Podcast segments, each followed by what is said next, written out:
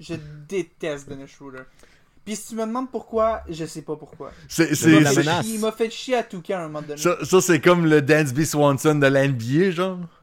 Non, mais Dansby Swanson, il me tape ses nerfs. Lui, il me fait- je l'aime juste pas. Je, je- je déteste Jared Jack aussi pour les mêmes raisons. Ils m'ont fait Hey, chier à Jared Jack. Comment, comment quelqu'un peut haïr Jared Jack? J'avais sa carte à 2K puis il était pas bon.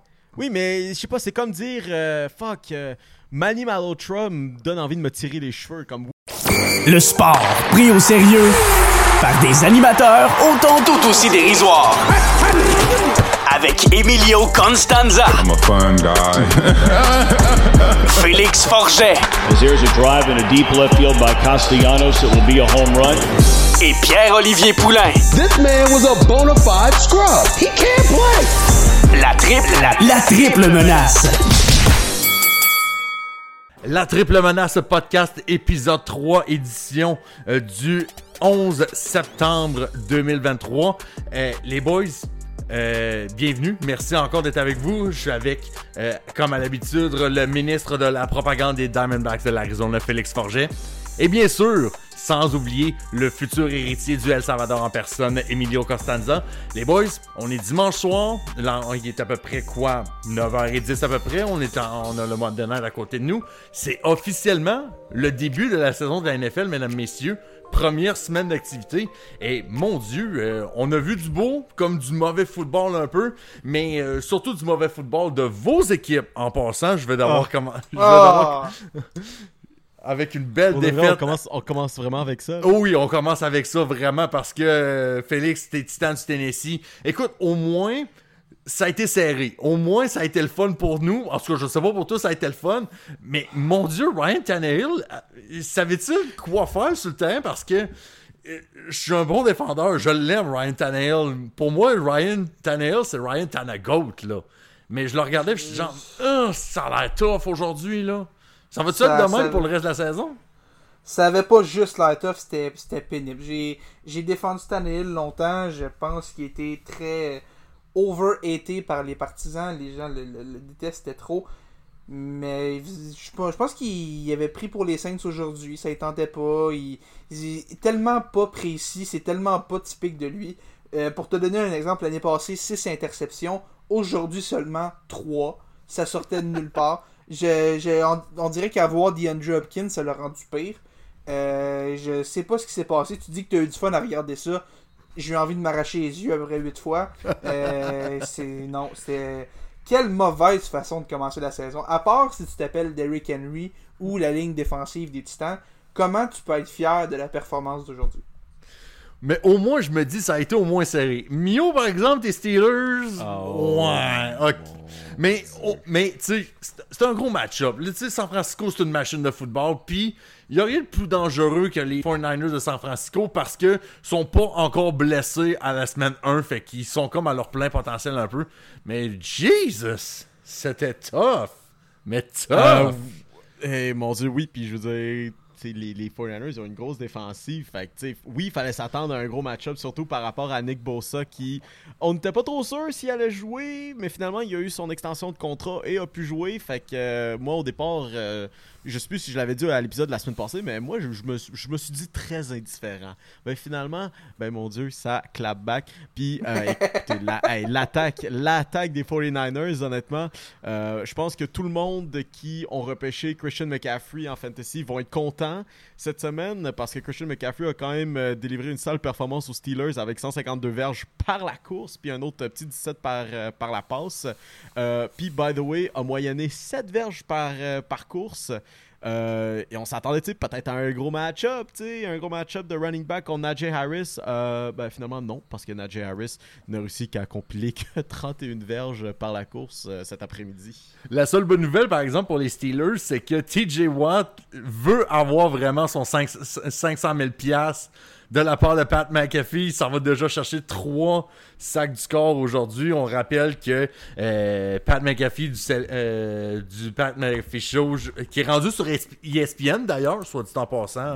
euh, chapeau bas quand même à, à ce gars-là, avait promis 500 000 pièces à TJ Watt pour une œuvre caritative de son choix s'il battait le, le record en une saison de sac qui est comme 22.5 je pense à une saison, je pense que c'est ça le record. Ouais, que- il, a, il tient le record à égalité avec Michael Strahan. OK, fait que, fait que s'il dépasse, ça va être un, un beau 500 000 dollars américains, soit dit en Ben, est déjà à passant. 3, on est déjà à 3 sacs du corps. Déjà à 3 sacs du score, puis il reste encore 16 matchs à jouer, ça va être euh, terrifiant de voir ça, mais quand même. Ouais, mais TJ, ouais, mais TJ Watt, faut aussi que tu assumes qu'il va manquer 4 matchs à cause d'une blessure comme à chaque année. Pis ça, 4, c'est le gros minimum, ça. Là, Ouais, là. minimum, minimum 4. Mais- Désolé, Mio, mais tu sais que j'ai raison. Je- je- J'abdique. Au-de- Au-delà de ces deux défaites-là, c'est sûr que, tu sais, on... on a starté ça jeudi avec euh, les Lions de Détroit qui sont allés chercher une belle victoire sur la route.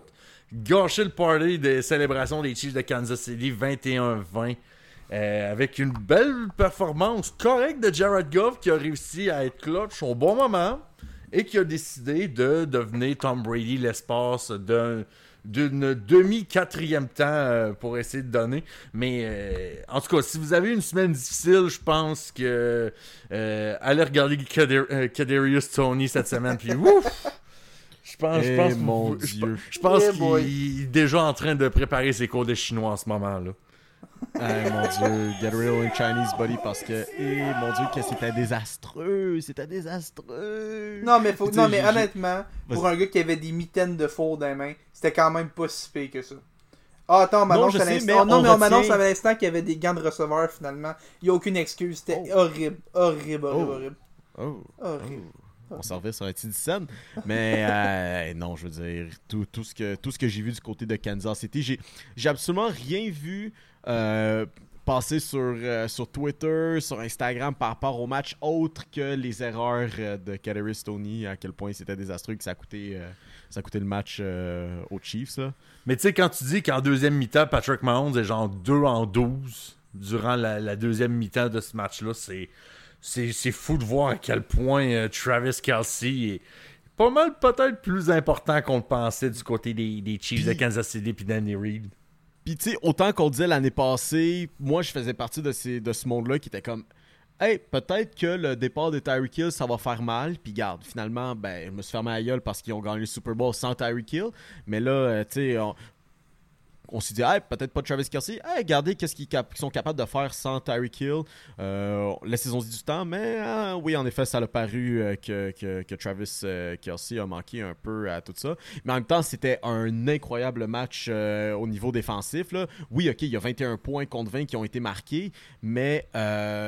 Au total, dans le match, je pense que c'est un sac du corps au total qui a été alloué. Là. Donc, euh, tu sais, quand même, chapeau aux deux, euh, aux deux formations défensives. Là. Et surtout, surtout, surtout, surtout à mon deuxième coach favori dans toute la ligue euh, au complet, Dan Campbell. Moi, je pense pas me convertir partisan des Lions, mais si ça donne un jour, c'est définitivement à cause de Dan Campbell. Ah, quel homme. Quel homme. Autant, autant, autant Dan Campbell dans la NFL que Deion Sanders présentement dans la NCAA, c'est. C'est, quelqu'un qui attire les regards et avec raison qui semble installer une belle culture. Les boys, on va revenir un peu sur cette première semaine d'activité-là. Comme j'ai dit tantôt, on a vu du beau, on a vu du moins beau, surtout dans les matchs de 13 heures où ce qu'on semblait dans la première demi-heure, 45 minutes, il y avait des revirements aux 30 secondes, que ce soit dans n'importe quel match. Mais quand même, Mio, tes Steelers ont perdu, mais les Bengals aussi ont perdu. Ah, moi, you je got fume a smoke un- on the Bengals pack tonight, là. Je fume, je fume un sacré pack des Bengals qui, euh, au passage, ont perdu euh, par la marque de 24 à 3. Donc, même pas un touché de Andy Dalton 2.0, euh, Joe Burrow, Joe Shiesty, Joe Brr. Ça, c'était euh, le nombre euh, de, de, de, de, fautes commises aujourd'hui par ce dernier. Et non pas les zéros sur son contrat qui euh, n'a définitivement pas joué pour aujourd'hui.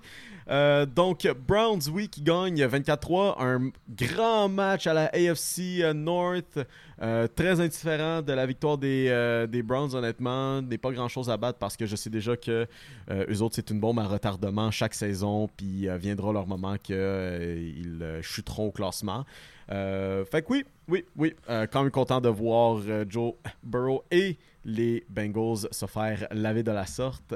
Mais tu sais, en même temps, je vais, je vais donner quand même une excuse. C'était pas des conditions super faciles quand même pour les deux équipes sur le terrain. C'est sûr qu'il y avait eu de la bonne bruine, c'était du gazon naturel sur le terrain. C'est pas facile pour les receveurs des fois, mais quel travail quand même de la, euh, l'unité euh, des secondaires et de la tertiaire des, Browns qui limite Jamar Chase a seulement 34 verges, puis à 6, juste 6 euh, premiers essais pour les Bengals qui, avec l'attaque qu'ils ont, c'est quand même tout qu'un travail. Mais quand on regarde aussi ce qui se passe euh, du côté des Chargers et des Dolphins, là, c'est tout le contraire qu'on a vu. C'était le match shotgun qu'on attendait. C'était le, match où ce qu'on disait, il va avoir des points, il va avoir des verges qui vont se ramasser là. Il y a du monde qui vont faire la pièce au fantasy football. Et ceux qui ont choisi Tua Tagovailoa et Tyreek Hill sur vos équipes cette semaine, oh mon Dieu! Oh, oh, mon Dieu! 466 verges, 3 passes de toucher, une interception, cela dit, pour le carrière des Dolphins. 215 verges sur 11 réceptions et 2 touchés pour Tyreek Hill. Les boys, on avait parlé des Dolphins la semaine passée, puis les Chargers, je sais que les deux vous aimez Justin Herbert, mais quel match! Quand même, c'est euh, avec Austin Eckler aussi qui a connu une forte rencontre. Euh, c'est juste à, quel point euh, on, s'attendait à, du football offensif cette semaine avec ces deux équipes-là. Non, on a eu, on a, eu un, on a eu un sacré spectacle entre les, deux équipes. On a d'un côté, on a deux des meilleurs jeunes corps de la ligue entre Tagovailoa et Justin Herbert. Euh, tu disais, tu parlais de Tua Tagovailoa, évidemment. Euh, Tyreek Hill n'a pas été mauvais non plus. On sait que cette année, il, avait promis qu'elle allait atteindre le plateau des 2000 verges. Euh, c'est un bon départ à son objectif. Et parce que comme il est là, il va peut-être plus finir avec 3000, ce qui serait de loin un record. Bon, je pense pas qu'il va être capable de garder le rythme à chaque match, mais on sait que l'attaque des Dolphins, quand elle est à plein régime, c'est une attaque qui est assez, assez dévastatrice. Une attaque qui peut ramasser des verges, qui peut, qui peut détruire n'importe quelle défensive. On l'a encore vu aujourd'hui. Euh, il y a des très belles ressources à Miami et les Chargers qui, encore une fois, on s'écroule en fin de match. C'est épouvantable. Je sais pas qu'est-ce qu'il y a dans l'eau des Chargers, mais l'entraîneur Brendan Staley est peut-être une des personnes qui m'inspire le moins confiance de toute la NFL. Je sais pas qu'est-ce qui se passe avec cette équipe-là, incapable de gagner un match serré. Moi, je, moi, je, moi, j'ai une personne personnellement dans mon camp chez les Steelers qui m'inspire encore moins confiance, puis c'est euh, le coordinateur offensif Matt Canada, ah. euh, qui euh, au passage s'attire déjà, s'attire déjà toutes les toutes les insultes des partisans après juste un match, mais ça c'est. Ça fait pas 4 ans qu'ils veulent le congédier à peu près? Mm, oui, oui absolument. Ben, qu'ils veulent le congédier, ça, peut-être pas, mais que les partisans, ouais, les partisans définitivement. Puis je, fais partie de ce lot de personnes qui veulent que Canada soit parti depuis déjà trop longtemps. Mais, euh, go, go, on. Mais le, le pire, c'est que les Chargers, oui, ils ont de la misère à gagner des matchs serrés, mais c'est tout un genre d'équipe qui part genre par deux points après avoir manqué un placement. Et Dieu sait que les Chargers ont une historique là-dessus, mais quand même, Cameron Decker 2 en 2 aujourd'hui avec euh, 4 en 4 en tentative en, transformation d'un point. Donc, c'est pas vraiment une vraie défaite des Chargers. Il manquait juste cet élément-là, mais quand même, euh, un beau 36-34 du côté des, Dolphins de Miami. Et quand on regarde ce qui se passe du côté un petit peu plus vers le nord, euh, euh, que ce soit Aaron Rodgers ou, Jordan Love, les Bears de Chicago sont encore la, la propriété des Packers de Green Bay parce que, mon Dieu, euh, écoute, je pense que Justin Fields, on sait, c'est un gars euh, polarisant. Je pense il y a d'un côté, on voit comme une version, euh, un, peu une version wish de Lamar Jackson sur le fait qu'il est pas capable de lancer, qu'il est juste capable d'avoir des jambes, ou du côté, complètement du côté de l'autre aspect, on le voit comme un gars qui pourrait devenir, qui a un potentiel énorme, qui pourrait transformer son équipe, mais y a-tu quelqu'un qui peut me dire à quel point pourquoi vous avez tant d'espoir sur Justin Fields? Parce que je regarde je regarde encore aujourd'hui puis mon dieu qu'il y a encore du travail à faire du côté des Bears de Chicago. Ah écoute, moi personnellement je suis encore très sceptique pour ce qui est de, de, de Fields. Là. Euh, il, y a, y a eu, il y a eu un match très correct au niveau des, des, des verges par la passe. sais, 24 en 37 pour un total de 216 verges. Une passe de toucher. Une, Une très belle passe de toucher d'ailleurs, soit dit en Oui, oui, passant. d'ailleurs. C'est une très belle passe. Oui. En fin de partie, là, c'était très beau, mais, mais quand même, c'est. euh, c'est- Il va falloir. euh, Je suis encore sur mon appétit. Je suis encore un peu sur mon appétit du côté de Chicago.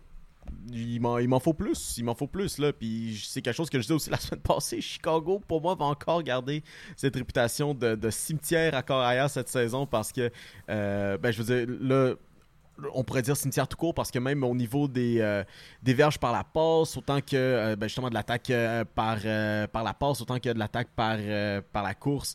ben, pour ce qui est de la course, pour commencer, Justin Fields a mené son équipe avec 59 verges par la course. Puis le meilleur receveur, ça a été Darnell Mooney avec euh, 53 verges seulement par la passe, ce qui est plutôt pitoyable. Euh, non, c'est ça. Une autre, un autre chapitre euh, entre Bears et Packers qui ne se finit pas euh, très favorable pour les Bears. Moi, je- ce que je commence à me demander, c'est peut-être Justin Fields. Si les Bears sont encore mauvais cette saison, que Justin Fields ne fait pas le step-up qu'on espère, est-ce que les Bears commencent à regarder pour un carrière au prochain repêchage? Parce que je bien croire qu'on va être patient avec Justin Fields. Puis je pense qu'on fait bien. Suffit qu'il y ait une étincelle, quelque chose qui clique, que la, la chimie prend, prenne avec DJ Moore, mais s'il y a toujours rien euh, à la fin de l'année, on a un choix top 3, top 5, on sait que la cuvée de carrière est tellement bonne au prochain repêchage. Est-ce que tu commences à penser à un carrière à abandonner le projet Justin Fields? Moi, je pense que c'est déjà. Je pense que ces démarches ont déjà été entamées. Je pense que. Je pense du côté de l'état-major des, euh, des Bears, on est assez intelligent pour comprendre ce que Justin Fields ne- euh, ben, pourrait ne pas être étant- Ouais. par rapport à ce qu'il pourrait être. Je pense qu'on a déjà évalué un peu euh, cette, euh, cet aspect-là euh, chez, euh, chez euh, les Bears. Là. Mais ouais, ouais, pour moi, euh, Félix, euh, 100% avec toi. En tout cas, j'espère que vous n'étiez pas un fan des, euh, des Eagles aujourd'hui parce que, mon Dieu, si vous avez regardé ce match-là, je pense que vous avez perdu 5, ans de votre vie. Juste à voir cette fin de match entre les, les Eagles et les Pats. On, regardait le premier quart 16-0 pour les Eagles, direct en partant. On, on, pensait même déjà à Caleb Williams, probablement du côté euh, des partisans des, euh, des Pats en regardant ce, premier quart-là. Surtout qu'on célébrait Tom Brady en plus. Moi, ce qui m'aurait fait plaisir, c'est que les, les Pats se fassent genre éclater, genre 42-3 devant Tom Brady. Ça aurait juste été hilarant. Mais, mais, quelle preuve de résilience du côté de Bill Belichick. C'est des Pats qui vont chercher et qui ont peut-être même passé à un pied sur, le gazon de aller peut-être aller combler une, remontée puis aller gagner ça. Là. On parle quand même des Eagles, les derniers finalistes du Super Bowl qui ont failli échapper une avance de 16-0. Oui, ben, ben, je veux dire, c'était littéralement, c'était même pas, un pied, c'était à une orteil même, là, de l'avoir. Puis, tu sais, c'était que, ça aurait pu être que d'avoir le, le- le pied gauche lorsqu'il a euh, réceptionné le ballon qui aurait fait la différence. Tu sais, c'était même pas peut-être d'avoir traîné son pied, euh, son pied gauche avant de sortir. Tu sais, ça aurait pu juste d'avoir le premier pied. Puis, en tout cas, histoire de timing, là. Mais, euh, quand même, grosse résilience des Pats. Honnêtement, j'avais un peu d'interrogation par rapport à Mac Jones euh, un peu euh, durant ce troisième et quatrième quart, euh, euh, malgré que les Patriotes effectuaient une remontée. Mais non, pour de vrai, chapeau. Puis c'est, je c'était, du grand Bill Belichick. C'était, une grosse performance des Patriotes. Là, puis même surtout la défensive qui ont provoqué un revirement avec, quoi, je pense, 5 minutes à jouer et à faire soutirer le ballon à Jalen Hurts, là, qui est quand même, on va se dire, l'un des meilleurs corps arrière avec le ballon dans les mains.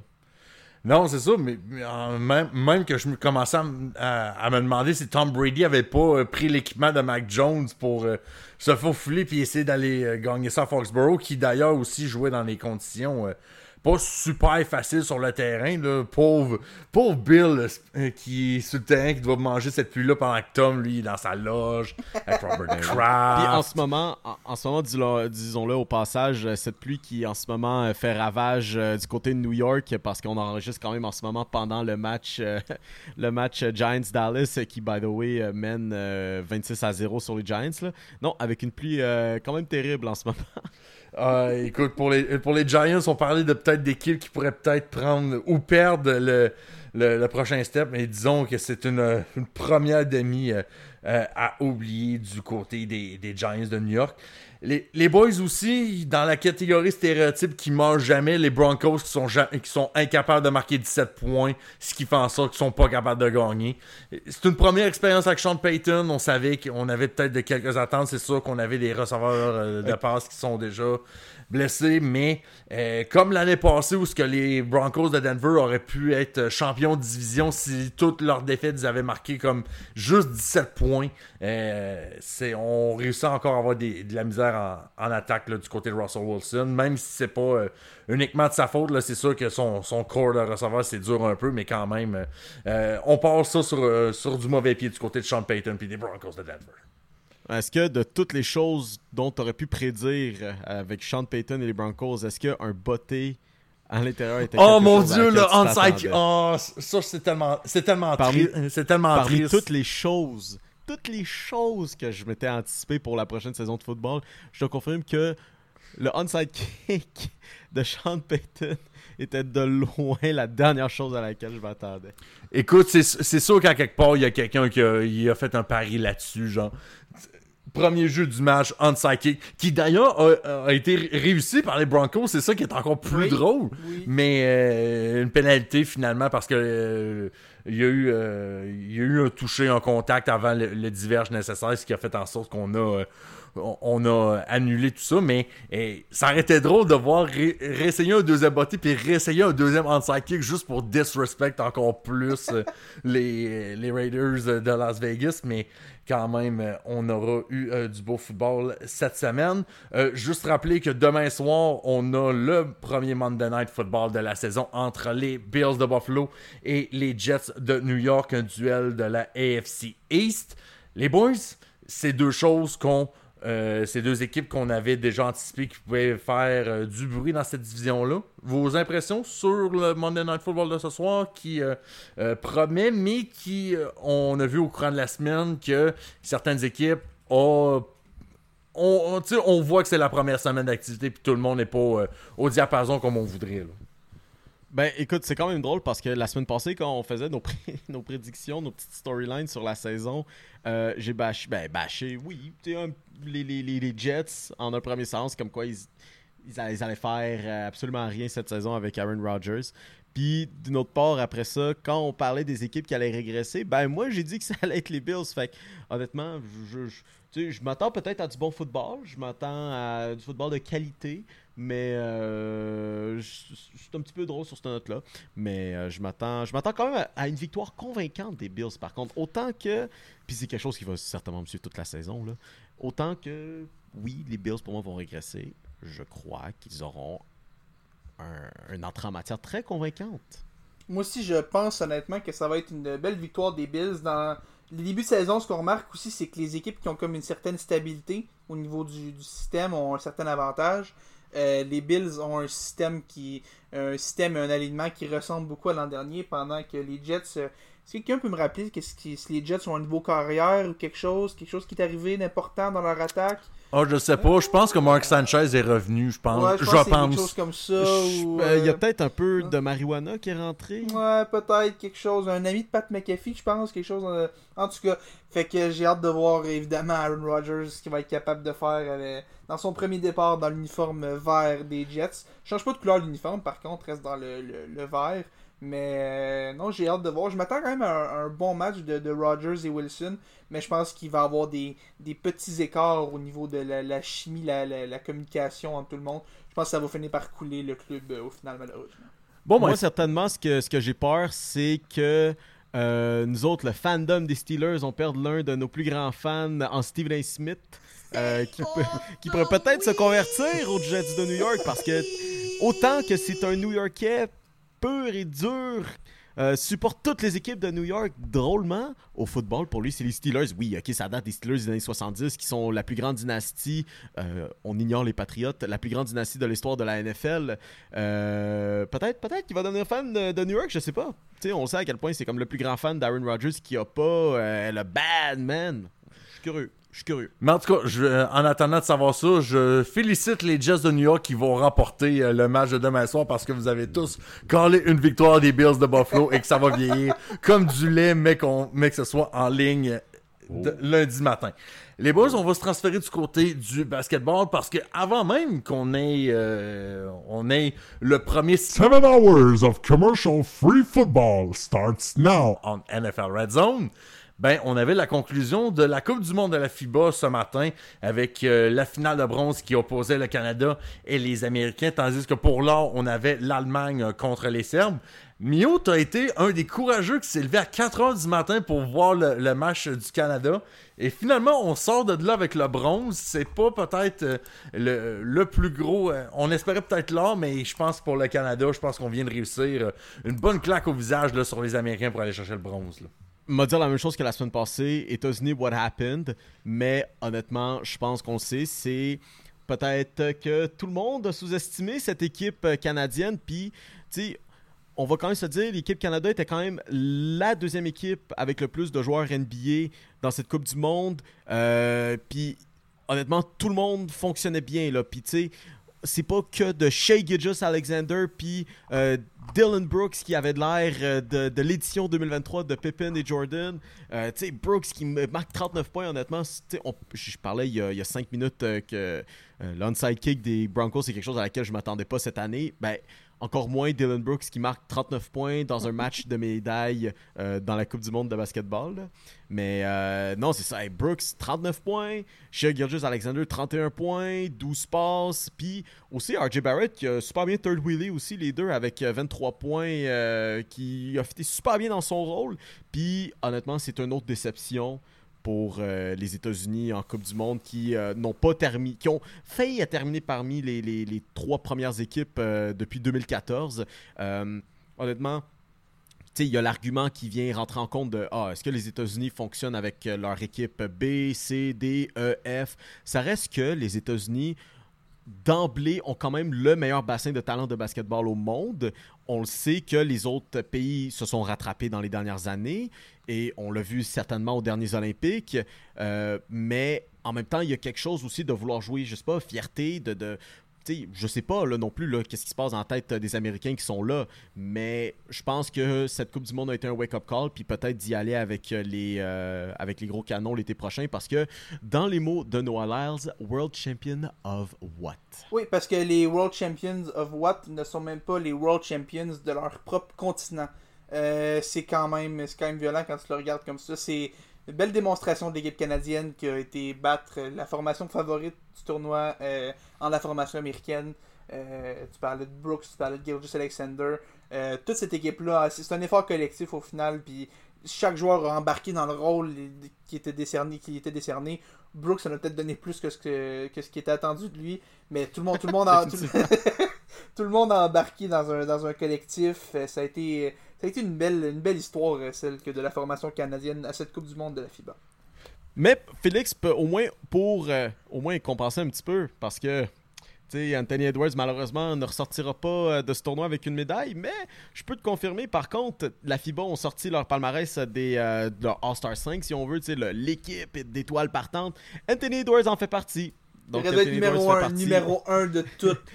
il fait partie euh, des cinq meilleurs joueurs du tournoi. Bah, au passage, les cinq euh, meilleurs joueurs du tournoi, bon, peut-être Luka Doncic, ça pourrait faire exception, mais sont tous euh, soit euh, des, euh, des meneurs ou, euh, des, euh, ou des arrières. Donc, on a Dennis Schroeder, on a Shea Gilgis Alexander, Anthony Edwards, Bogdan Bogdanovic, qui a terminé deuxième avec les Serbes, et Luka Doncic, qui euh, a connu une fin de tournoi plutôt pitoyable contre euh, l'équipe canadienne. Luka Doncic qui a fait un peu un Corey Perry de lui-même qui est sorti euh, expulsé du match sur un walk of shame. euh. Euh, honnêtement, c'était c'est du bonbon. Mais on a parlé de Dylan Brooks qui a, euh, qui a joué un peu au-dessus de sa tête justement pour euh, donner une belle médaille de bronze au Canada. Ça fait quand même partie des joueurs que tu sais, t'arrives en NBA, ils sont corrects, tu sais, c'est des- bons partants, mais c'est pas la première option numéro un. Mais quand tu lui donnes un uniforme international sur le dos, ça se transforme littéralement en Kobe Bryant. Et, mon Dieu, Dennis Schroeder, là.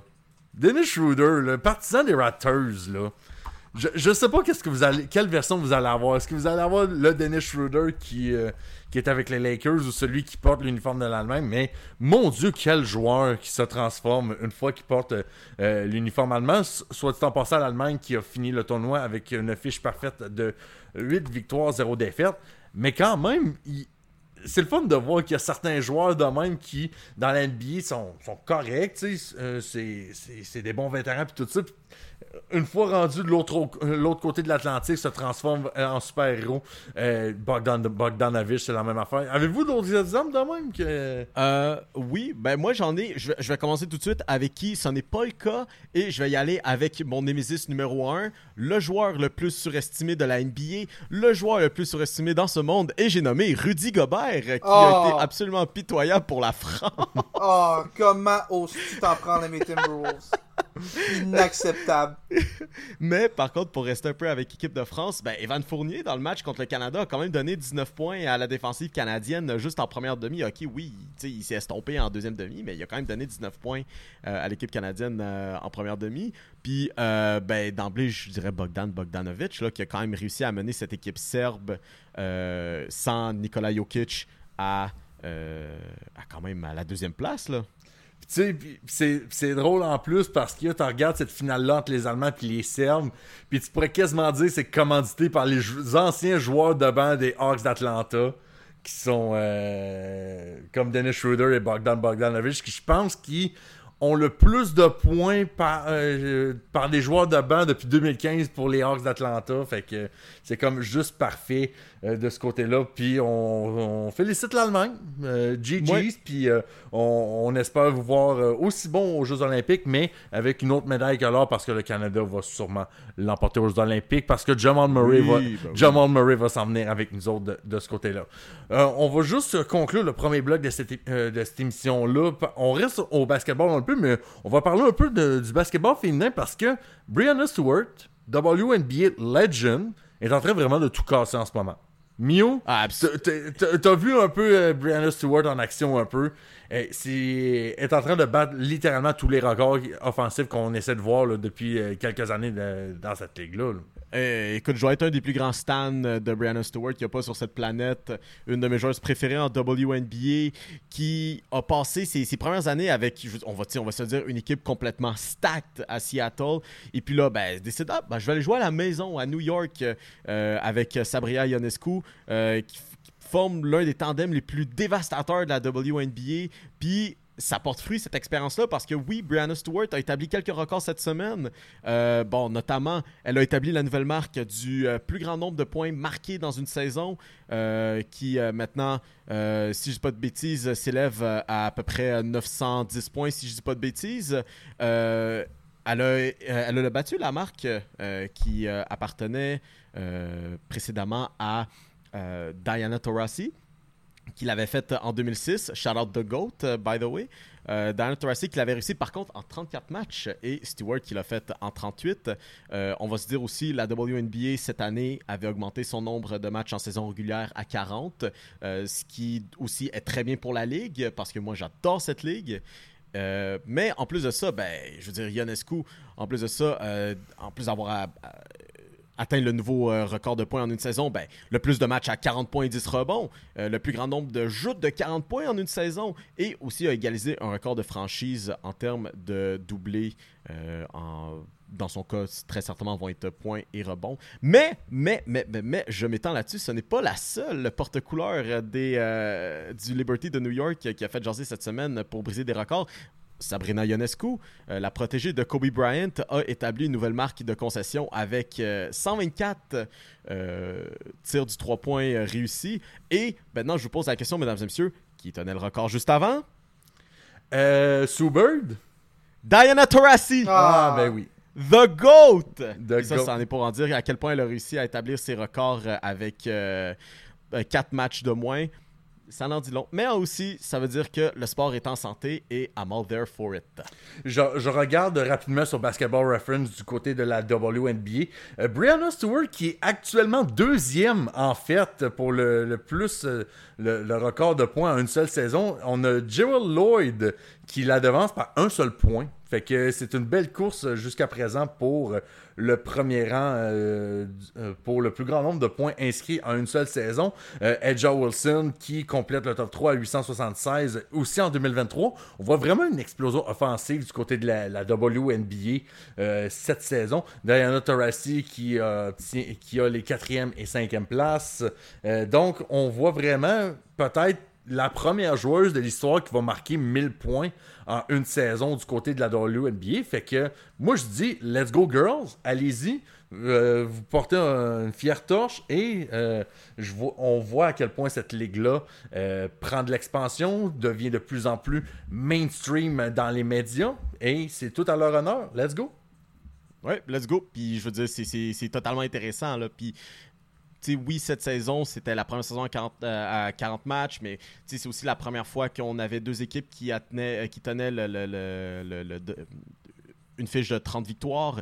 Puis, je veux dire, autant que je parle de, Stewart puis du Liberty qui, qui, totalement la ligue, euh, ça c'était sans mentionner les Aces de Vegas qui, là, la saison s'est conclue, euh, c'est conclu aujourd'hui. Et euh, les Aces qui ont terminé la saison avec euh, 34 victoires pour 6 défaites, qui euh, au passage est, euh, à un taux de 85%, une défaite à domicile.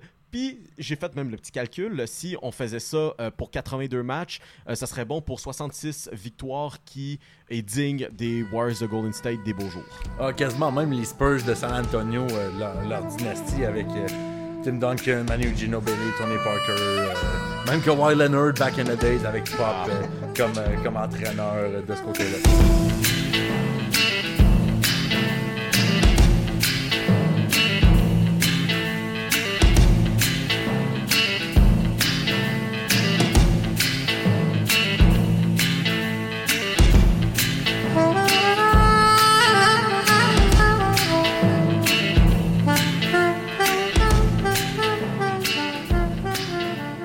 La triple menace édition du 11 septembre 2023, partie numéro 2. Euh, les boys, c'est la saison de football, on en a jasé en long et en large en première partie, ce qui fait que quand on enregistre des petites émissions comme ça, on manque des moments qui sont plutôt croustillants, puis mon Dieu, qu'est-ce qu'on vient d'assister à quelque chose d'assez spécial euh, pendant l'affrontement euh, entre les Cowboys et les Giants avec Graham Gano qui fait sa meilleure imitation de Blair Walsh et manque un botté complètement à, au champ opposé gauche, pire que lorsque j'ai euh, passé euh, ma- la manette à mon petit cousin pour jouer à Madden. là. Les gars, les gars, Ah, mais t'aurais dû juste voir la face à Félix tantôt qui a vu le botter en temps réel puis qui voulait juste Ah, essayer de s'empêcher de pas rire pour essayer de couper la parole à quelqu'un. exact. Hey, j'avais, j'avais, j'avais, j'avais Mio qui était parti sur un rant de basketball. Moi, je vois ça, le kick qui est manqué, comme j'ai jamais vu un kick partir. J'avais peur qu'il frappe les lignes de côté. J'ai jamais... Ça pas Non, de exact. C'est c'est juste, c'est bon juste pas la soirée des euh, Giants qui, euh, là, euh, Bon, tu dis juste ça parce juste perdent parce qu'ils 26-0 à 26-0, demi. puis là, on retraite euh, justement au vestiaire à l'instant euh, pour, pour la mi-temps. Euh, je sais pas de quoi ça va l'air dans le vestiaire, mais sûrement qu'il n'y aura pas grand mot qui vont se lancer et plus euh, des insultes et des portes qui vont se faire slammer. Les boys, passons maintenant à autre chose. On va se rendre du côté de la Ligue nationale de hockey. On va se rendre du côté de la capitale, seulement que nous on connaît parce qu'il faut croire que les Américains ne connaissent pas l'existence d'Ottawa, mais cela va pas sans dire que l'argent ne coule pas dans la capitale parce que Jake Sanderson a signé cette semaine euh, un nouveau contrat et euh, bon, ben, c'est le cas de le dire. Mr. Sanderson va toucher à beaucoup d'argent, euh, 64 millions de dollars sur 8 ans. Euh, moi, je regarde ça, j'ai beaucoup de points d'interrogation, puis là, je vais vous lancer là-dessus. Là, et déferler toute votre haine comme un Ragnarok euh, qui se déferle sur la Ligue nationale de hockey. Moi, je vois ça. Jake Sanderson, une saison derrière la cravate. 32 points en 77 matchs. Très respectable pour une recrue. Un différentiel plus et moins de moins 6, ça va pour une équipe qui, on va se dire, était mid. Mais voici quelque chose que euh, Pop et moi, on a relevé avant de lancer l'émission. Pour la saison 2024-2025, OK? Les sénateurs d'Ottawa vont avoir 5 joueurs qui vont faire 8 millions de dollars à peu près et plus. Jake Sanderson, Thomas Chabot, Brady Kachuk, Tim, euh, Tim Stutzel et Josh Norris qui va faire 7 950 000 dollars. Que- Quelqu'un aurait pu prédire ça, comme euh, Eugene Mernick est encore vivant. Quelqu'un aurait pu dire ça, que les sénateurs d'Ottawa sortent le chèque pour payer des joueurs? Mon Dieu, des fois, des fois juste changer de propriétaire, hein, c'est là qu'on voit, mais, mais t'as raison, quand tu, tu regardes ça froidement, tu te dis, mon Dieu, il y a tombé de l'argent qui se dépense là pour Jake Sanderson, que oui, il est rempli de promesses, que c'est c'est un- c'est probablement un, un- pilier défensif de première paire pour encore plusieurs, plusieurs années du côté d'Ottawa. Mais je pense que faut regarder à long terme. Oui, Jake Sanderson touche beaucoup d'argent là, présentement. Mais quand le cap va augmenter, mais puis que Jake Sanderson va rentrer dans son prime, mais on va regarder ça dans quelques années, puis on va se dire c'est une aubaine à 8 millions de dollars.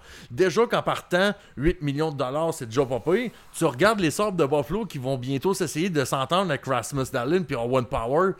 Penses-tu que le marché vient un peu de flamber dans le coup? Puis je pense que du côté de Craig, euh, Kevin Adams, du côté de Buffalo, je pense qu'il a dû prendre une shot, une shot de whisky pour laisser passer ça parce qu'il sait qu'il va devoir sortir le shaky pour ces deux défenseurs-là. Non, parce que ce qui est intéressant avec Sanderson aussi, c'est que quand tu regardes Jake Sanderson en ce moment, Jake Sanderson ne vaut pas 8 millions par année. Ce qu'on espère avec Ottawa, c'est qu'éventuellement, il va valoir ce 8 millions par année-là. Et il faut pas oublier aussi que le fait que ce soit un Américain qui évolue dans un marché canadien, il y a toujours la bonne vieille prime canadienne. C'est tellement difficile de garder euh, du talent américain au Canada. Parlez-en aux Flames de Calgary qui ont vu Johnny Gaudreau et Matthew Tkachuk euh, forcer, euh, forcer l'équipe à se débarrasser d'eux. Je trouve que c'est une bonne idée de le signer le plus longtemps possible, même si ça coûte un peu plus cher. On a vu le, le Canadien faire un peu la même chose avec Cole Caulfield, le garder pour 8 ans. Euh, même que, quoi que j'aime beaucoup mieux avoir Cole Caulfield euh, pour moins d'argent que Jake Sanderson par année. Mais écoute, euh, on n'a pas tous un Kent Hughes comme directeur général. Euh, Pierre Dorion, ça ne se veut pas une insulte contre toi, mais euh, Kent Hughes Masterclass, euh, pendant que Pierre Dorion, c'était un mid-class que tu viens de nous faire avec Hughes. Jake Sanderson. J- J'aime, j'aime que Félix, quand il parle de talent américain qui veut pas signer au Canada, n'a pas mentionné Jeff Petrie dans sa phrase. Ouais. Ah, parle-moi pas de Jeff. Petrie. Non, non, c'est ju- c'est juste, juste une joke de ce côté-là. Mais quand même, tu regardes, on regarde l'alignement des sénateurs de l'Ottawa, t'en as mentionné, Mio, 5 joueurs, bon, 4 et très des poussières euh, qui vont toucher 8 millions de plus par année pour 2024-2025. C'est sûr qu'il y a d'autres euh, il y a d'autres clubs que ça va changer. Il va y avoir d'autres contrats qui vont signer. Mais quand tu regardes, je pense que la seule équipe que j'ai été capable de trouver avec autant de contrats à 8 millions de dollars ou plus, c'est Lightning de Tampa Bay l'équipe qui sont contenders depuis 5 ans, qui ont gagné back-to-back euh, une Coupe Stanley au début de la décennie. Et t'as Ottawa qui monte en puissance. Faut, quand même, euh, faut quand même leur donner qu'ils ont un noyau très solide qui s'en vient. Euh, Il y a quelque chose qui se trame du côté d'Ottawa, puis c'est plus que positif. Mais on joue dans la division Atlantique. Une division qui va être encore super ardue avec Toronto Tampa Bay. Boston, euh, qui vont descendre, mais qui ce serait fou un peu de les écarter complètement. Buffalo qui sont en montée, euh, Détroit qui sont en montée. D'ailleurs, Détroit qui, euh, euh, selon certains euh, informateurs du côté des États-Unis, voit peut-être Patrick Kane s'en aller du côté de Détroit pour essayer de suivre Alex de Brincat. Et là, euh, il, va falloir, il va falloir prouver quelque chose du côté d'Ottawa. Puis je pense que ça va passer du côté des gardiens parce que on a le cours devant. Maintenant, il va falloir que euh, les gardiens fassent la job du côté d'Ottawa pour qu'on puisse se passer au niveau supérieur. Oui, parce que si tu regardes les sénateurs, peut-être qu'il faudrait qu'on regarde un peu ce qui se passe du côté d'Edmonton pour se donner de l'inspiration. T'as beau avoir le meilleur noyau de patineurs de toute la LNH, même si je pense pas qu'Edmonton a le meilleur noyau de patineurs, mais l'essentiel demeure le même. Si t'as pas un bon gardien de but ou un gardien en qui tu peux avoir confiance, ça sert à rien. Ça sert à rien de payer des joueurs autant d'argent si tu peux pas te retrouver rendu au mois, d'avril, au mois de mai, avec un gardien en qui tu as confiance, un gardien qui est capable de t'amener jusqu'au bout, euh, jusqu'au bout de ton parcours en série. Euh, je trouve que c'est une leçon que les sénateurs ont peut-être pas encore compris. Euh, Jonas Corpissalo, euh, je lui fais pas confiance. Peut-être, peut-être qu'il va être bon, mais ça me fait trop penser au contrat qu'on a vu un gars comme Jake Campbell, euh, comme Jack Campbell euh, signé euh, il y a un an de ça. C'est des contrats qui souvent euh, ont mis sur une bonne séquence du joueur au lieu de regarder vraiment une longue feuille de route très établie et on donne un gros contrat pour beaucoup trop d'argent.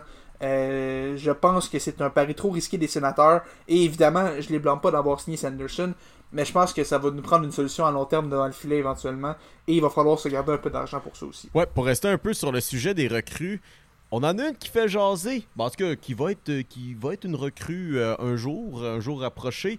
Septième choix au total du dernier repêchage par les Flyers de Philadelphie, qui, au passage, a glissé jusqu'au septième rang, euh, Matvei Michkov qui, cette semaine, pendant le début de la saison, quand même dans la Ligue continentale de hockey, euh, a réchauffé un petit peu le banc. Et ce qui fait qu'il y a certaines personnes, incluant moi, qui regardent ça, ils font Oh, finalement, peut-être que j'avais pas tant raison dans mon analyse de professionnel de dire Hey, Canadien de Montréal, prenez le don, ce talent russe.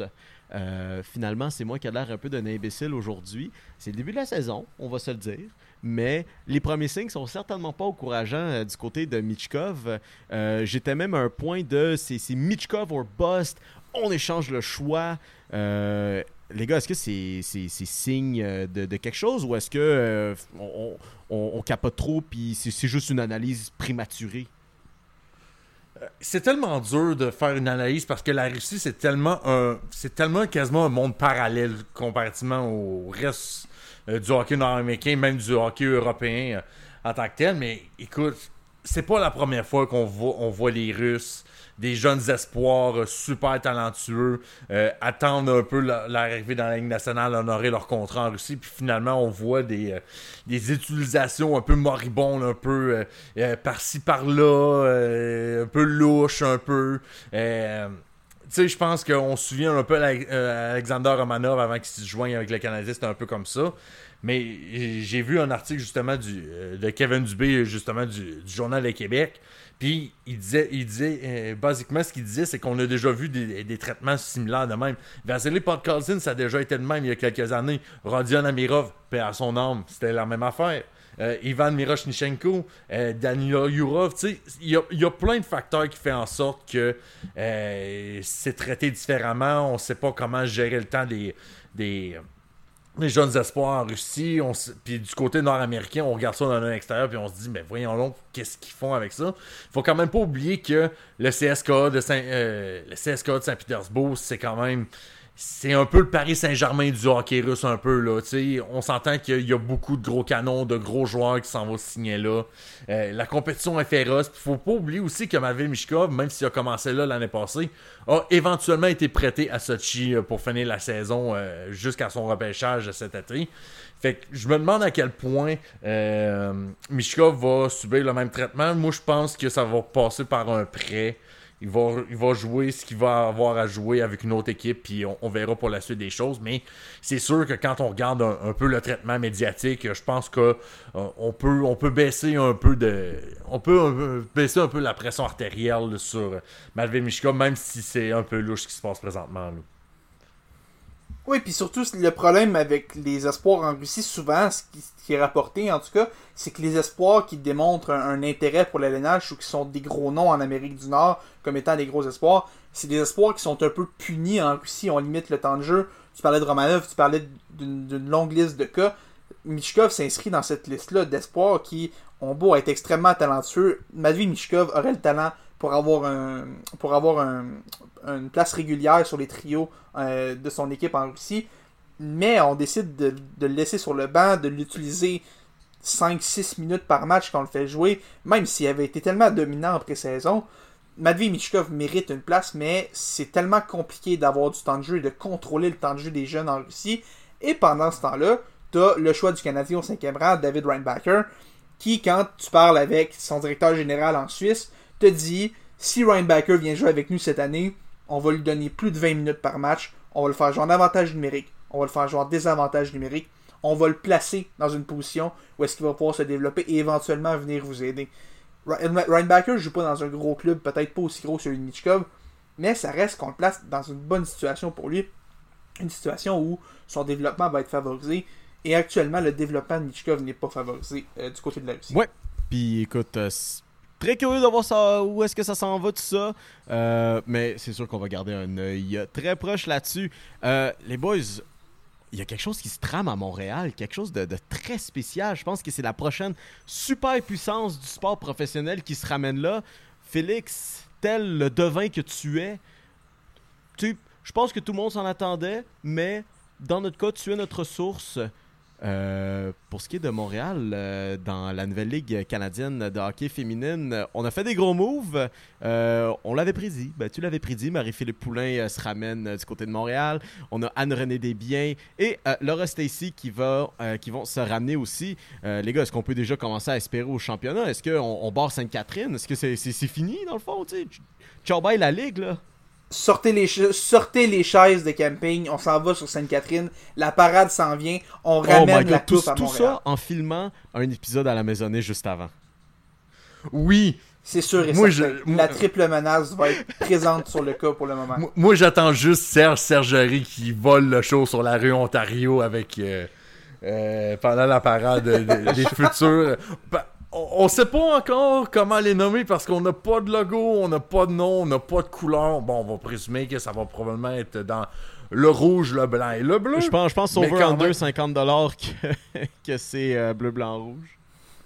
Ok, ouais, c'est sûr, mais, mais quand même, euh, on a quand mais Montréal signe la GOAT du hockey féminin à Marie-Philippe Poulain, qui est déjà là un bon atout. Anne-Renée Desbiens, qui est dans les buts, mais une parmi une des meilleures goalers au monde. Mais quand même, faut pas, faut pas oublier quand même qu'il y a des Sarah Nurse, il y a des Larry Knight euh, qui, ont signé à Toronto et à Boston. C'est sûr que c'est prématuré un peu euh, de, de dire une coupe de gens partant, mais si on peut s'espérer avoir un beau club directement en partant, mais je pense que dans le portrait sportif montréalais qui en a souffert dans les 5 à 10 dernières années, je pense que ça fera pas de tort. Je veux juste un championnat à Montréal dans quelque chose. Je- non, non, mais, non, mais j'entends ce que tu me dis. J'entends ce que tu me dis de respecter la compétition.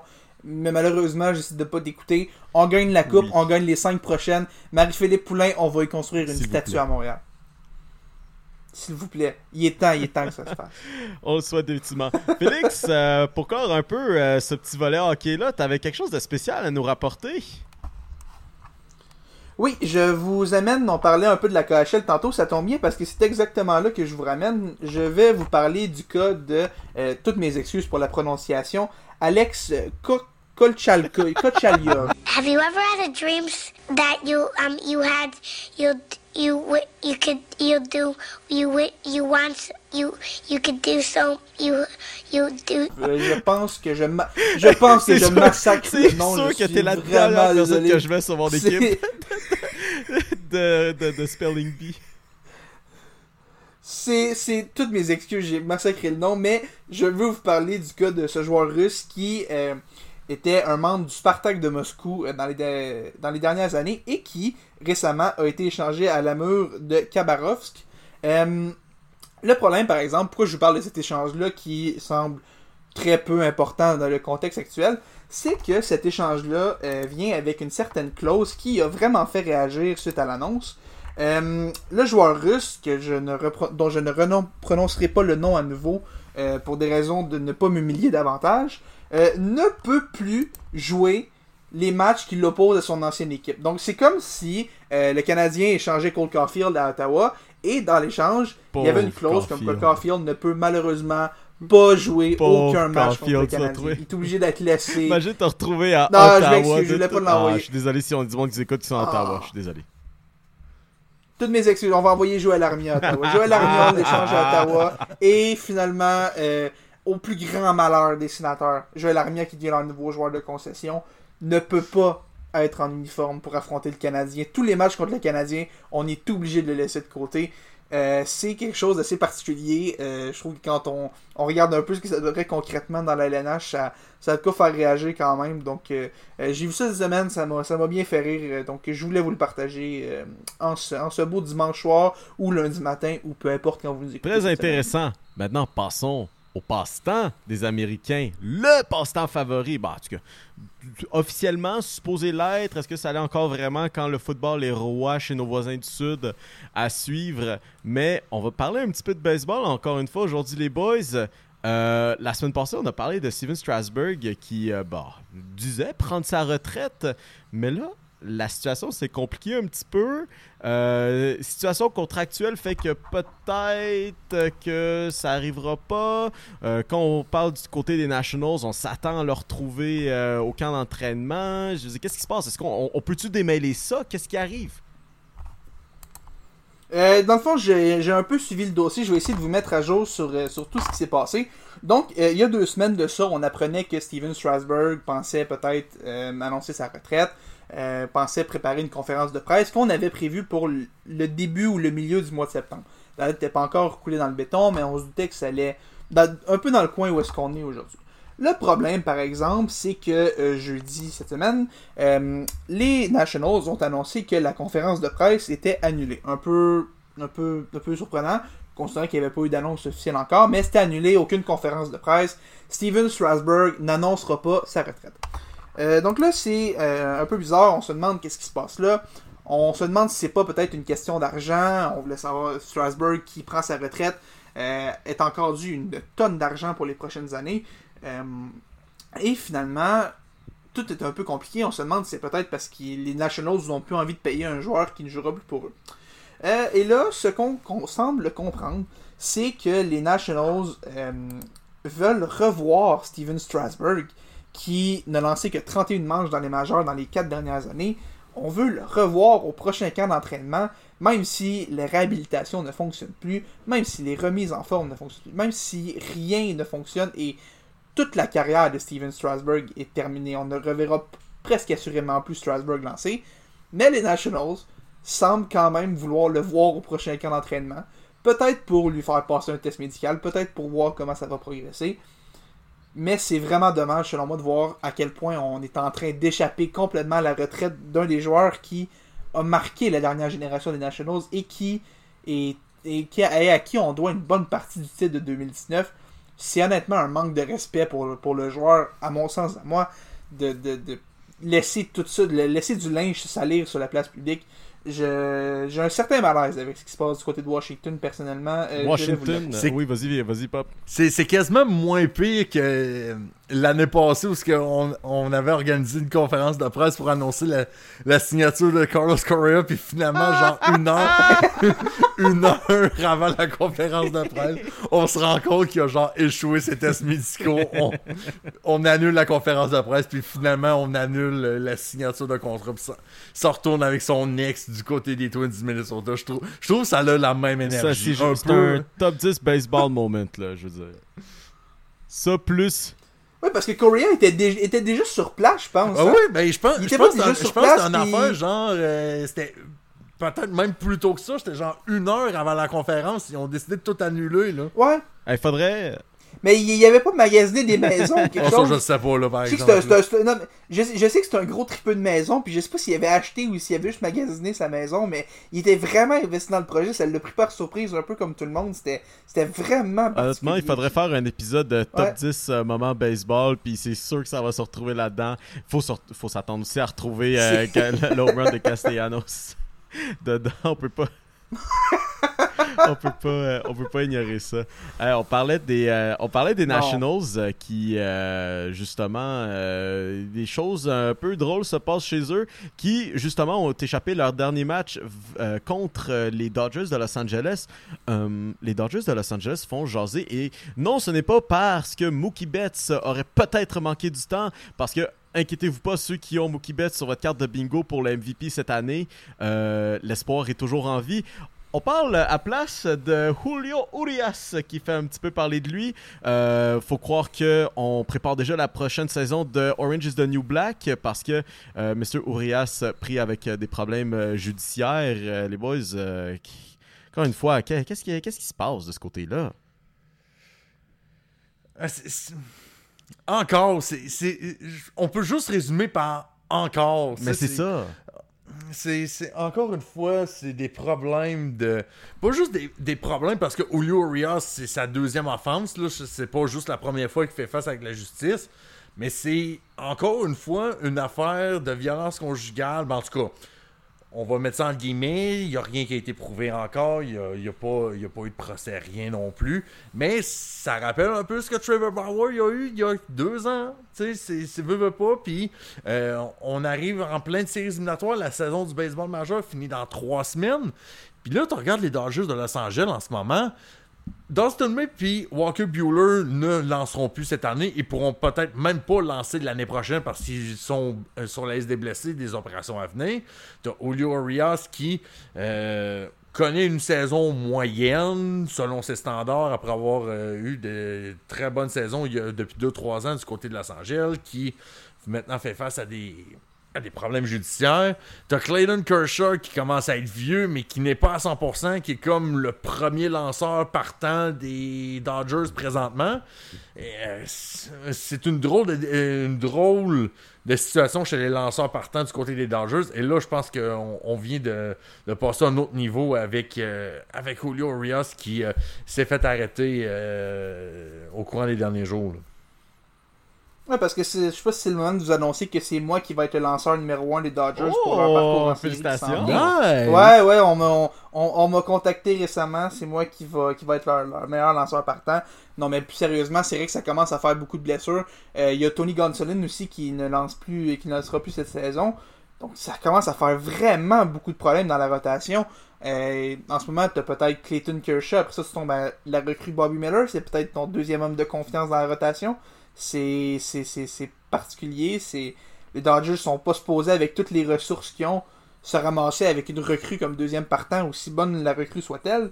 Euh, J'ai vraiment hâte de voir comment les, les, les Dodgers vont trouver une façon parce qu'en ce moment, il va falloir que Dave Roberts travaille fort, l'enclos va être très sollicité.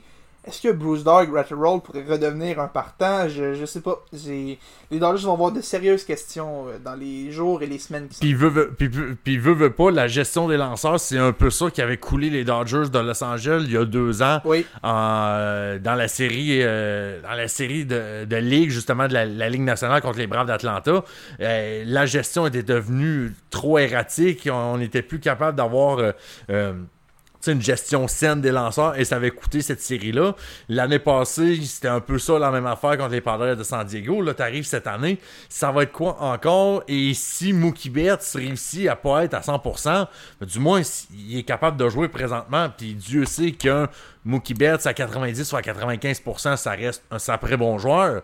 Mais si ça commence, euh, le duo Freddie Freeman, Mookie Betts commence à, moins produire en séries éliminatoires, ben là, je pense que ça va sonner euh, euh, quelques sirènes du côté des Dodgers de Los Angeles parce qu'on n'a plus la même profondeur. Aussi bon, so- aussi bon est l'équipe en ce moment, mais on n'a plus la, la profondeur qu'on avait depuis 2-3 ans. Puis si Mookie Betts, Freddie Freeman connaissent euh, une, euh, un passage à vide, ben, on vient de monter le, le- le degré de difficulté des Dodgers pour essayer enfin de gagner un vrai premier championnat.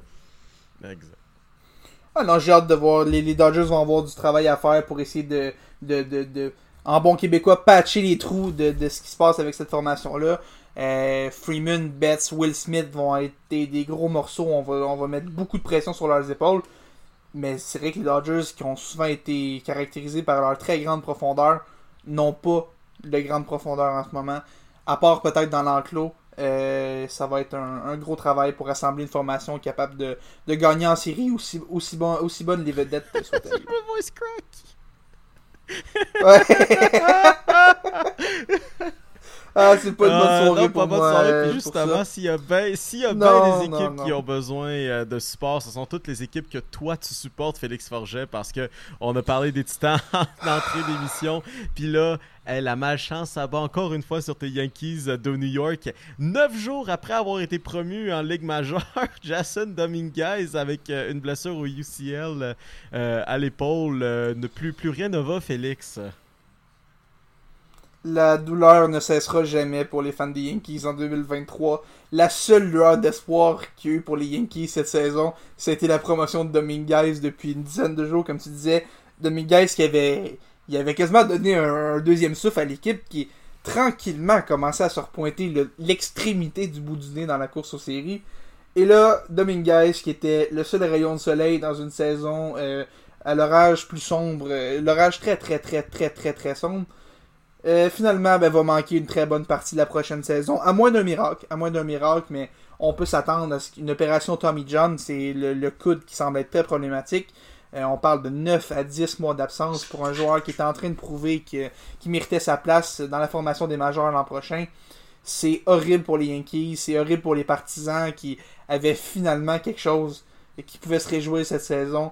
Mais vraiment, tout ce qui touche aux Yankees de 2023 est pourri. On jette ça à la poubelle, Euh, hein? Ne, ne, On jette ça aux poubelles et visiblement, euh, les poubelles euh, ne passeront pas avant euh, le milieu de 2024 au mieux. Très très très triste pour Dominguez qui continue encore d'être bon cette semaine. Euh, c'est une Ce sont les poubelles qui passent une fois au mois, les, les, les gros déchets, là, les gros déchets, Oui. les, les Ah, il passe une- il passe les une fois aux sofas, neuf mois. Les télés. Ça passe aux 9 mois, ça passe aux Le 9 vrai mois. miracle qui se passe en fait aujourd'hui, c'est que Félix, euh, bon Dieu, t'as la chance de nous choyer avec un autre petit sujet surprise. Oui, je veux vous parler. euh, qu'est-ce que- Qu'est-ce que serait un épisode de la triple menace sans qu'on parle un Ah, peu des Angels? Yes. Euh, Je veux vous parler de la- je veux vous parler. Je veux vous parler un peu de la semaine des Angels, parler de deux moments de la semaine des Angels qui, qui m'ont m'ont bien fait rire. Euh, le premier, on revient à dimanche soir dernier, euh, juste après euh, l'enregistrement qu'on a fait la semaine dernière. Euh, je reviens un peu à ce qui s'est passé dans le vestiaire où est-ce qu'Anthony Randon, qui est l'un des plus gros salariés du sport au complet, euh, Anthony Randon, qui est blessé depuis euh, depuis Mathusalem à peu près, je pense qu'Anthony Randon n'a pas joué depuis, depuis l'an 40 à peu près. Euh, et Anthony Randon ne parle pas aux médias depuis qu'il est blessé. Anthony Randon déteste les médias. Et des fois, les médias le croisent dans le vestiaire quand il vient de parler, quand il vient de parler aux autres joueurs. Et on a croisé Anthony Randon dimanche dernier. Donc, on lui a demandé, on a pris une chance, on lui a demandé s'il y avait une mise à jour à faire sur sa blessure. Et sa réponse a été il a répondu en espagnol qu'il ne parlait pas anglais. Anthony Randon, qui on rappelle est américain, parle très très bien anglais, a toujours parlé anglais, à moins que sa blessure soit qu'il ait perdu son anglais. euh, ce serait très curieux comme blessure. Je ne pense pas qu'Anthony Randon a perdu son anglais. Et l'autre euh, moment cocasse de la semaine des Angels, euh, Shohei Ohtani est tenu à l'écart depuis quelques jours en raison d'une blessure, et c'était la journée de la photo d'équipe pour les Angels. On avait besoin de quelqu'un pour prendre la place de Shohei Ohtani qui n'était pas disponible. Et qu'est-ce qu'on a fait pour le remplacer? On a pris peut-être la personne au monde entier qui ressemble le moins à Shohei Ohtani. Aucune once de ressemblance. J'essaie de comprendre comment on a pu penser. Il a même pas la même shape. Il est beaucoup plus gros que Tani. Il est beaucoup plus grand, beaucoup plus gros, beaucoup plus costaud. Je ne peux pas croire que c'était la personne qui ressemblait le plus à Otani. Si tu le regardes de face, il n'y a aucun doute possible. C'est sûr et certain que c'est pas Otani. Je comprends qu'on va le photoshopper sur la, vraie photo d'équipe. Mais comment on a pu penser que c'était une bonne idée de prendre quelqu'un? Je ne peux pas croire qu'il y avait personne dans l'organisation ou qu'il n'y avait pas un acteur qui était disponible cette journée-là pour juste mettre le chandail de Tani, courir un peu sur le terrain, prendre une petite photo. C'est une autre semaine très très très difficile pour les Angels et cette saison-là ne peut pas finir assez vite pour les Angels de Los Angeles. Mais c'est ce qui est le fun, Félix, dans ce temps-là, c'est que les Angels vont encore continuer euh, euh, semaine après semaine à nous donner du divertissement jusqu'à peut-être Toujours, tou- toujours. peut-être au départ de Otani, qui sait peut-être le départ de Mike Trout. Oh. On semble on semble voir des euh, des, euh, des informations ici et là que Mike Trout va pouvoir peut-être rencontrer les, membres de l'organisation, parler un peu du futur de l'organisation. On sait pas. Peut-être que on peut peut-être commencer. euh, on spécule ici, mais commencer peut-être à préparer après Mike Trout du côté des Angels. S'il fallait qu'on le perde avec Shohei mon Dieu. Je pense que le baseball majeur va imploser en lui-même. Je pense que ça va. C'est pas grave, on va avoir Anthony Randon qui parle juste en espagnol. Ah, ok. Fait que ça, ça je prends ça, euh, ça, je prends ça en note.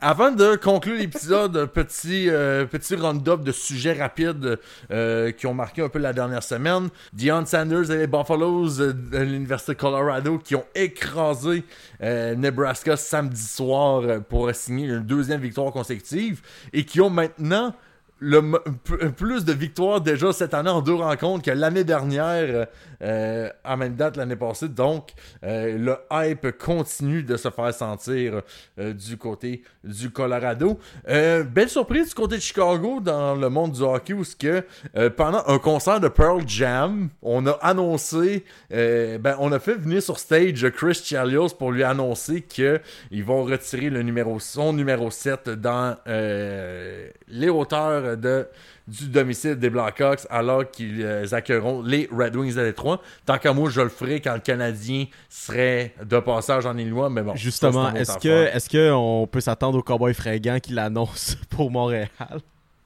Ah, je sais pas. Ah, ça m'étonnerait. Mais ça, ça aurait été le fun, genre sur le, le podium du FEC, là, juste après le spectacle, deux heures, Ah, deux heures et demie de spectacle. Je, je, pense que je t'étais pense, là, je pense Mio, pas que c'était hein, la place, par contre. Mais je pense que t'étais là, Mio, au, au spectacle du FEC, ça se peut-tu? Non, j'aurais aimé ça. Ah. J'aurais aimé ça, j'aurais braillé toutes les larmes de ce monde. Je t'aurais coulé un nouveau fleuve qui, va, qui aurait mené jusque- jusqu'à notre beau fleuve Saint-Laurent. Tellement ça, ça- ça avait l'air d'un beau spectacle. J'adore euh, Carl Tremblay. On rappelle que demain soir, c'est le premier Monday Night Football de la saison entre les Bills de Buffalo et les Jets de New York. Euh, présentement, on est au troisième quart et c'est 33 à 0 pour les Cowboys de, Dallas sur les Giants de New York. Vraiment une journée euh, difficile au bureau euh, pour Daniel Jones et Saquon Barkley et compagnie. En attendant, on vous invite à nous suivre sur nos réseaux sociaux. On est sur TikTok, Instagram, euh, YouTube. Euh, on pourrait trouver les épisodes également sur toutes les plateformes de podcasting, que ce soit euh, Spotify ou Apple ou Google. On vous invite aussi à nous suivre. tu sais, On commence, on commence à bâtir un peu nos réseaux sociaux. Si vous voulez nous aider un peu, nous, vous abonner, nous suivre un peu sur vos médias sociaux. Puis si même vous voulez euh, participer un peu à, l'é- à- à- à l'émission, justement, euh, soumettre quelques sujets ou quelques idées ou peut-être même certaines opinions là-dessus, ben vous pouvez toujours nous écrire sur notre, euh, notre adresse courriel la triple, la triple menace podcast à commercial gmail.com. Je vous rappelle que moi et Mio, on est aussi sur Twitter à commercial et I'm Emile Je- et PO. On parle absolument Comment tu point. Félix de tout ça? Ouais, mais c'est pas de ma faute. Félix, c'est un cyborg. Félix, il, il n'existe pas. Il, Ouais. il existe juste de manière auditive. C'est pas de notre faute s'il n'existe pas en temps réel. C'est vrai, il n'existe pas. Mais vous pouvez aussi nous suivre sur, sur Instagram, YouTube, euh, même Facebook aussi, euh, rejoindre un peu la communauté du podcast. Et en vous remerciant encore tous les jours pour votre support, on reçoit quelques messages d'encouragement, de, de quelques commentaires. Ça fait chaud de vous lire euh, tous et chacun. Sur ce, on vous souhaite une excellente semaine, un bon Monday Night Football ce soir entre les Jets et les Bills. Et on se retrouve la semaine prochaine. Salut! Ciao! Le podcast La Triple Menace. Disponible sur Spotify, YouTube, Google Podcast et Apple Podcast.